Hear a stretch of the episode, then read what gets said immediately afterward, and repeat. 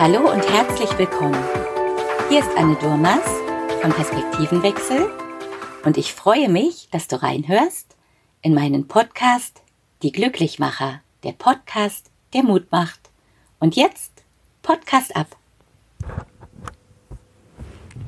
Hallo Frank. Hallo. Schön, dass du heute da bist. Hier in meinem Glücklichmacher Podcast. Dem Podcast, der glücklich macht. Beziehungsweise lade ich hier immer wieder mal Leute ein, um darüber zu sprechen, was sie in ihrem Leben zum Leuchten, zum Blühen bringt. Genau. Und darum soll es heute gehen. Na, das macht mir ja schon mal glücklich, dass ich hier bin. Schön. ja. ja, ich stelle dich mal kurz den Zuhörern vor. Du bist von Beruf eigentlich ursprünglich Landschaftsarchitekt ja. Und hast aber irgendwann für dich ja, die Fotografie entdeckt, ne? Also die Fotografie habe ich vorher entdeckt, bevor ich überhaupt an irgendeinen Beruf gedacht habe. Okay. Ähm, das heißt, mit zehn Jahren hat mir mein Großvater das erste Mal eine ganz einfache Kamera in die Hand gedrückt. Also keine Spielreflex, einfach nur so ein, so ein Kasten, wo man an der Seite durchgeguckt hat und dann habe ich einfach mal damit angefangen zu fotografieren. Mhm. Später habe ich dann mal seine Kamera dann benutzt und das war dann schon eine Spiegelreflex, eine alte Pentagon aus Dresden. Kenne ich auch noch. Ja, ich habe auch wieder eine. Mittlerweile habe ich sogar wieder zwei davon. Die eine habe ich erst letztens geschenkt gekriegt. Von einer reizenden älteren Dame. ja. Ja. Damit hat das Fotografieren angefangen und das, der Beruf kam dann später. Mhm. Wie alt warst du damals, als du die Zehn. Kamera bekommen hast? Zehn, okay. Ja, zehn Jahre. Das heißt, wir sind jetzt 46 Jahre her. Seit 46 Jahren habe ich dann die Kameras in der Hand gehabt, aber immer mal wieder eine größere Pause dazwischen gehabt. Mhm, okay. Und wenn du jetzt so zurückblickst, was hat dich immer so am meisten daran gepackt oder interessiert? Was, was war das so, dass du so gerne fotografiert hast? Ja, das ist wohl, also ich glaube, das haben Fotografen so in sich. Also Helmut Newton hat das mal fotografiert. Das ist im Grunde genommen der Voyeurismus, der einen antreibt. Also zu schauen, zu gucken, andere Menschen zu beobachten. Also mein Hauptaugenmerk liegt bei mir auf Menschen fotografieren und nicht auf ähm, Architektur. Das passiert nebenbei, aber Architektur ist für mich einfach eine tote Geschichte. Da habe ich keine Freude dran. Das ist äh, Fotografie auch keine Pflanzen. Das macht, das ist, lebt zwar, aber ähm, ja, ist nicht so mein Metier. Aber hat ja jeder seins und deswegen, mh, also bei mir sind es die Menschen. Und da ist schon das, das Beobachten. Also Menschen beobachten in Situationen, also nichts jetzt Unseriöses in, in, in, in dem Sinne, sondern einfach nur, wie man auch mal gerne im Kaffee sitzt und sich den einen oder anderen, der vorbeigeht, anschaut. Also Steckt also ein kleiner Voyeur in dir. Würdest du das steckt sagen? in uns allen, ja, aber ich gebe es wenigstens zu. Ja, dass das stimmt, in uns. Frauen auf jeden Fall. Ja, ich weiß, wie viele Frauen mir uns Männern hinterher schauen. Das aber nicht zugeben, aber wir Männer sind ja da, ähm, Ihr habt Ja. die Augen auch hinten. wir haben die Augen auch hinten. Und ähm, gibt es eine kleine Episode, wo mir das mal vorgehalten wurde in der Schweiz von einem Japaner, der einer äh, Sekte beigetreten ist, der also mir vorgeworfen hat, ich solle nicht immer den Frauen hinterher gucken. Ich musste ihm dann leider antworten, dass ich der Meinung bin, dass doch die Frauen Gottes Geschöpfe sind und zur Erbauung äh, des Mannes ge äh, gemacht worden sind und es wäre doch eine Strafe und Blasphemie, wenn ich den Frauen nicht hinterher schauen würde. Und ich würdige doch damit Gottes Werk. Und was hat er darauf geantwortet? Nichts mehr, hat nichts mehr dazu gesagt. Und äh, ja, ich meine, das ist doch das Schönste, was uns passieren kann, wenn man eine Frau vor die Kamera bekommt und sie fotografieren kann und äh, sie damit glücklich macht und sie damit zum Leuchten mhm. bringt. Mhm. Okay, sind also Frauen schon so dein Thema, Frauen zu fotografieren? Würdest du sagen, das ist das, was deine Leidenschaft ist? ich bin ein bisschen erkältet, von daher kann es sein, dass ich ab und zu mal husten muss, aber. Okay. Eine Leidenschaft, die keine Leidenschaft ist. Äh, nein, aber wenn ich zurückblicke und mir das Verhältnis der Fotos angucke, dann sind es die Frauen, die mhm. mich interessiert haben. Ja. Ja, auf jeden Fall. Ja. Auf jeden Fall. Mhm. Männer, Männer, Männer waren eher selten. Okay. Aber vielleicht sollte ich mich da ähm, dem mal im Alter zuwenden. du hast vorhin kurz angesprochen, Newton. Ist Newton ein Vorbild für dich? Auf jeden Fall. Es gibt zwei Männer mit H, die ein Vorbild für mich sind. Das ist einmal mein Großvater Harry und das ist Helmut Newton. Mhm. Ähm, das sind beides Leute, die analog fotografiert haben, die mit einfachsten Mitteln fotografiert haben und die immer eine Kamera dabei hatten.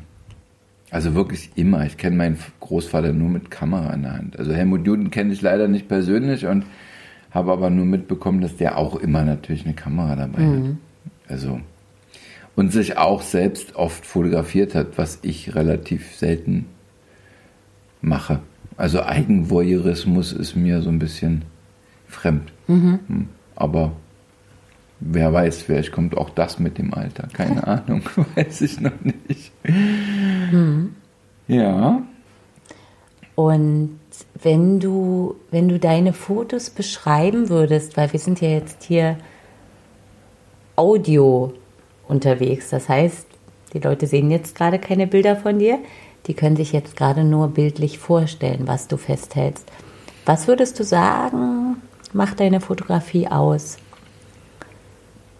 Das ist immer schwer für einen selber, das zu formulieren. Ich mhm. kann nur sagen, was mir mal jemand gesagt hat, der, also andersrum, ich habe mal 50, ich habe auf einer Indienreise ähm, eine große Menge Fotos gemacht, 50 davon ausgewählt und 50 davon gezeigt. Mhm. Ähm, die findet man bei dir auch auf der Facebook-Seite, glaube ich. Die ne? sind, mhm. die kommen jetzt so nach und nach auf die Facebook-Seite, genau. Mhm. Und ein Werbemensch aus Konstanz, der für die AOK gearbeitet hat, der hat mal zu mir gesagt, deine Bilder haben eine Seele.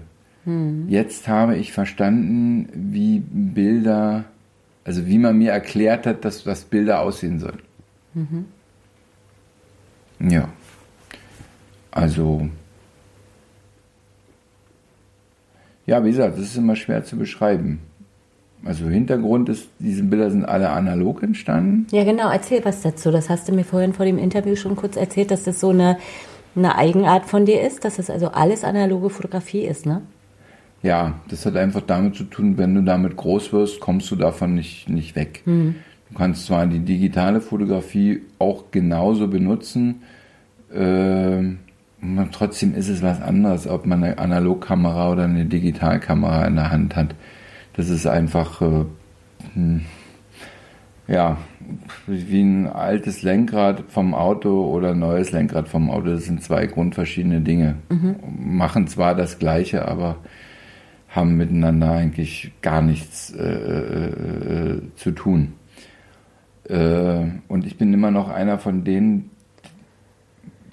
vielleicht etwas dinosauriermäßig, aber ich bin immer noch der Meinung, in der Kamera oder hinter der Kamera und vor der Kamera und mit der Kamera entsteht das Foto. Mhm. Die meisten digitalen Sachen, die ich sehe, die werden am Computer bearbeitet, werden hinterher bearbeitet. Für mich ist das kein Foto mehr, sondern nur noch einfach ein Bild. Hm. Ähm, das heißt, du bearbeitest deine Bilder im Nachhinein nicht mehr? Nee, gar okay. nicht. Okay, okay. Also der Ausschnitt äh, bei diesen 50 Indien-Bildern ist es auf jeden Fall so, dass dieser Ausschnitt genauso ist, wie er auf dem Dia ist, genauso wie ich ihn eingefangen habe. Mhm. Da ist nichts nachbearbeitet. Da ist keine Belichtung nachbearbeitet, keine Schärfe, kein, kein, kein, kein Bildrauschen, mhm. ähm, weil für meine Begriffe gehört zu einem Foto, das, was heute als Bildrauschen bezeichnet wird, war früher die, die Körnung eines Films, den ich äh, entsprechend, die entsprechend seiner Filmempfindlichkeit stärker oder weniger stark zu sehen war. Also und äh, da wird, da habe ich nichts bearbeitet. Die Bilder sind alle aus der Situation heraus entstanden. Mhm. Sehen, äh, die Kamera einschalten und äh, auslösen. Okay, ich kenne deine Indienbilder. Ich habe einige davon schon gesehen.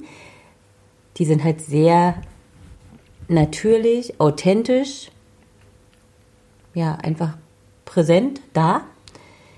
Aber da sind es ja eben auch Aufnahmen, wo die wo die Frauen gar nicht, es sind ja hauptsächlich auch Frauen, die du da ähm, da sieht man mal wieder, wo mein, mein Fokus liegt. Aber sie wissen es ja teilweise gar nicht. Und wenn du jetzt Frauen fotografierst, die sich also ganz bewusst dazu entscheiden, sich von dir fotografieren zu lassen, wie wie machst du das dann? Also das ist ja dann wieder ein ganz anderes, ähm, eine ganz andere Einstellung. Und vor allem kann ich mir auch vorstellen, dass die Frauen natürlich dann im Nachhinein sagen, aber kannst du da nochmal irgendwie was wegretuschieren? Ne? Also dann ist da irgendwie, ja, ein Pickel oder eine, ein Grübchen oder der Bauch ist zu dick oder so. Wir sind ja da immer ein bisschen ähm, selbstkritisch mit uns. Würdest du solche Fotos überhaupt machen oder wie, ja, ja, wie gehst du daran? Ja, natürlich würde ich auch solche Fotos machen, aber grundsätzlich würde ich schauen, dass man den Pickel vorher schon mal überdeckt. Das können die Frauen ja besser als, als, als ähm, hinterher. Und ähm, ich denke, den Bauch weg zu retuschieren, ich meine, das hat bei, bei bestimmten Leuten dazu geführt, dass dann selbst der Bauchnabel wegretuschiert war. ähm, das liegt natürlich auch im, im Auge des Betrachters. Er gehört zu der Frau, mhm. ob man ihn nun abbildet oder ob man es die Position dahin bringt, dass man mit einer Unschärfe das, das verdeckt mhm. oder aber das sind alles Dinge, die, die entstehen hinter der Kamera, die stehen, entstehen, bevor man auf den Auslöser drückt. Das heißt, du möchtest dein Objekt, ob es jetzt Frau, Mann oder etwas anderes ist, du möchtest es so wahr wie möglich und nicht, nicht verzogen und nicht ähm, übertuscht. Nö. Ja, es soll also. Die Fotografie ist ja nun mal das Abbild dessen, mm, was ich sehe. Mm. Wenn, wenn ich das nicht, wenn ich das andere wollte, ja. wäre ich ja Maler geworden.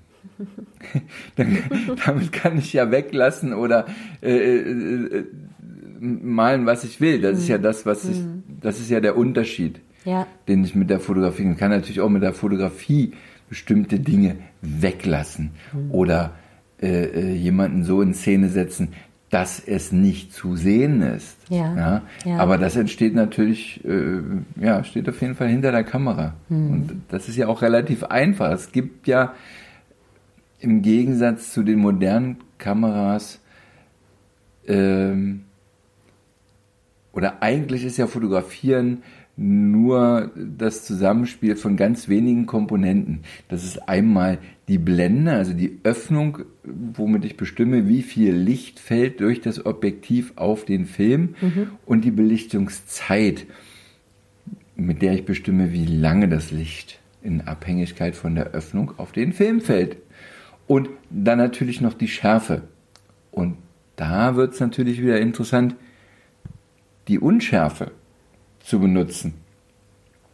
Aber das sind drei, drei, drei Faktoren, die muss ich zusammenbringen. Mhm. Und äh, dafür braucht man keine äh, digitale High-End-Kamera. Dafür reicht eine ganz einfache, schlichte, normale Spiegelreflex-Kamera mhm. mit diesen drei Möglichkeiten.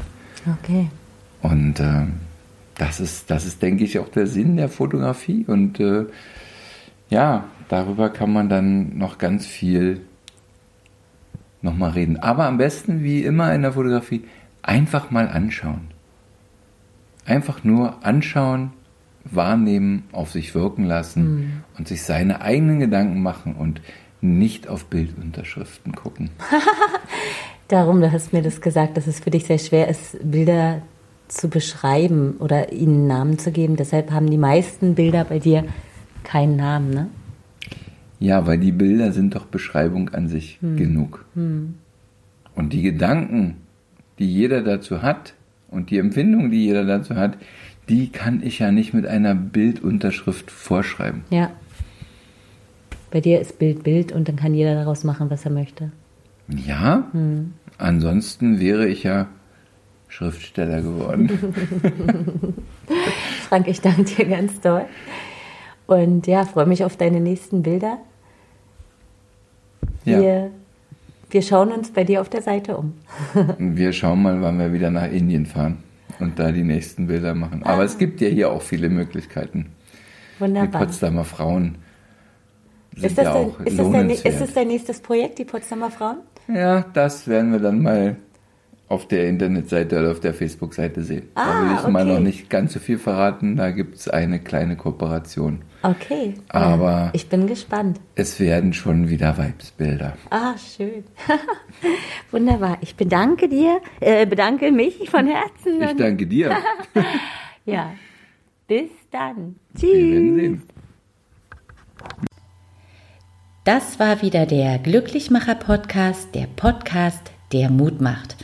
Wenn du eine Frau bist und Lust hast, an dem neuen Projekt von Frank teilzunehmen, welches sich die Vibes-Bilder nennt, dann melde dich doch gerne bei mir und sende mir eine E-Mail. Am besten ist es, wenn du in Berlin oder in Potsdam lebst, dann wird Frank Kontakt zu dir aufnehmen und einen Fototermin vereinbaren. Alles Liebe kommt von Herzen, deine Anne. Bis bald.